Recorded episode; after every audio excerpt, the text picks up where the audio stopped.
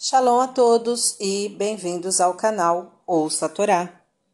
Vamos à terceira aliada para Shavayetse, que está em Bereshit, capítulo 29, 18 até o 30, 13. Vamos abrahar? Baruch atah Adonai, Eloheinu melech haolam, asher barabanu mikol hamim venatan lanu et torato, Baruch atah Adonai noten hatorá. Amém. E Jacó amou Raquel e disse a Labão: Eu te servirei durante sete anos para ter Raquel, tua filha menor. Labão retrucou: Melhor dá-la a ti que a outro homem. Fica comigo. E Jacó serviu por Raquel durante sete anos, que pareceram poucos dias, tal seu amor por ela. E Jacó disse a Labão: Dá-me minha mulher, pois já se completaram meus dias de trabalho e estarei com ela. E Labão juntou todos os homens do lugar e deu um banquete. À tarde ele tomou Léa e trouxe para Jacó, e Jacó esteve com ela. E Labão deu sua escrava Zilpá para Léa, para servi-la. De manhã, Jacó viu que estivera com Léa e disse a Labão: Que me fizeste? Foi por Raquel que estive contigo? Por que me enganaste? Labão respondeu: Não se faz assim em nosso lugar. Dar a filha menor antes da primogênita.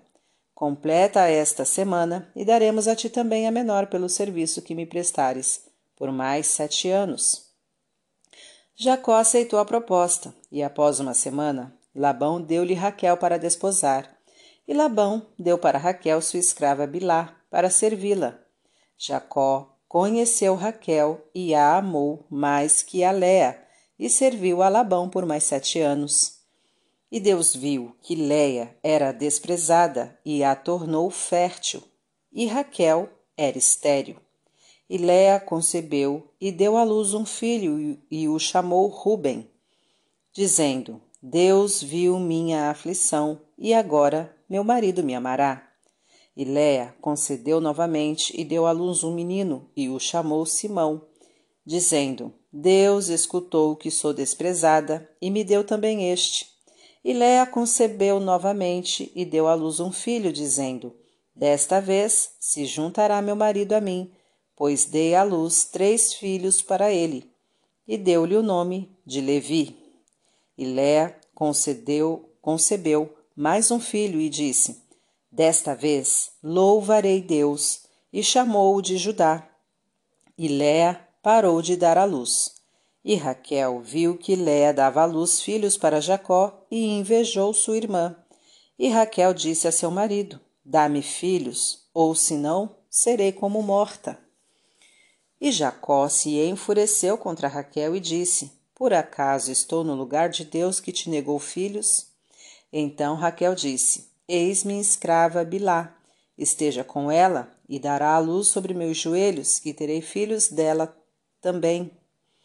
E Jacó esteve com Bilá, e esta deu a luz, e Raquel disse: Deus me julgou, e também escutou minha voz, e deu-me um filho, e deu-lhe o nome de Dan.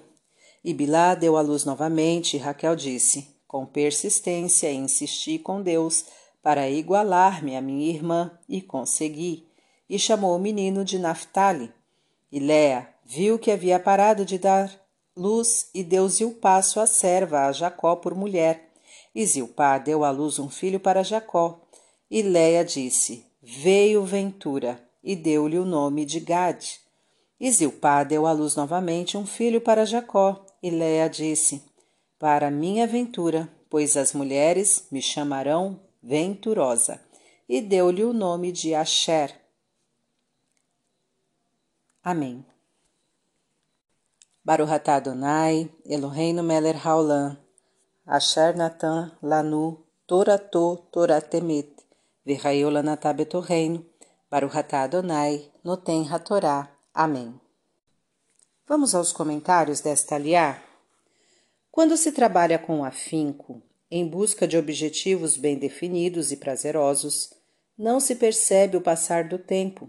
Devemos sempre imprimir um objetivo motivador à nossa vida. Jacó havia enganado seu pai, fazendo-se passar por primogênito na hora de receber as bênçãos. Agora, ele é vítima de situação semelhante. Deus paga com a mesma moeda. Não devemos fazer aos outros o que não queremos que nos façam. Jacó foi enganado porque não se informou adequadamente sobre os costumes do lugar em que vivia. Não devemos tomar decisões que envolvam costumes locais sem antes nos informarmos bem a respeito. Deus compensou a diferença de tratamento dada por Jacó às suas esposas, de modo a valorizar a mais desprezada.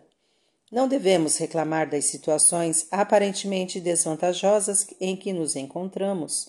Devemos confiar na justiça divina, tendo fé que Deus nos recompensará, compensará, de algum modo, se formos merecedores aos seus olhos.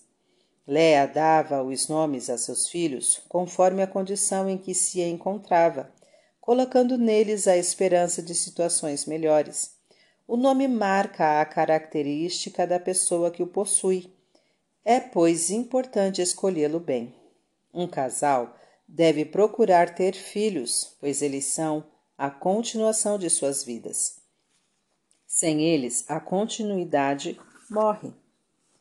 Se o casal não conseguir ter filhos, deve estar ciente que isto vem de Deus e, portanto, vem para o bem. Raquel resolve adotar o filho de sua escrava com seu marido para compensar o fato de não conseguir dar à luz. A adoção é uma saída válida para quem não consegue ter filhos. Para refletir. Procure sempre adotar objetivos bons e motivadores à sua vida, de modo a torná-la mais prazerosa. Saiba que Deus é justo e paga com a mesma moeda. Ao tomar decisões, informe-se bem sobre tudo que pode afetá-las, principalmente levando em conta costumes locais. Procure ter filhos, pois eles são a continuação de sua vida. Caso não consiga, saiba que isto vem de Deus e, portanto, é para o seu bem. Você pode, neste caso, pensar em adotar uma criança. Para refletir, o que mais o motivaria a trabalhar melhor? Responda nos comentários. Tá gostando do conteúdo do canal? Então curta, comenta, compartilha. Se ainda não é inscrito, se inscreve, ativa o sininho e fica por dentro das novidades.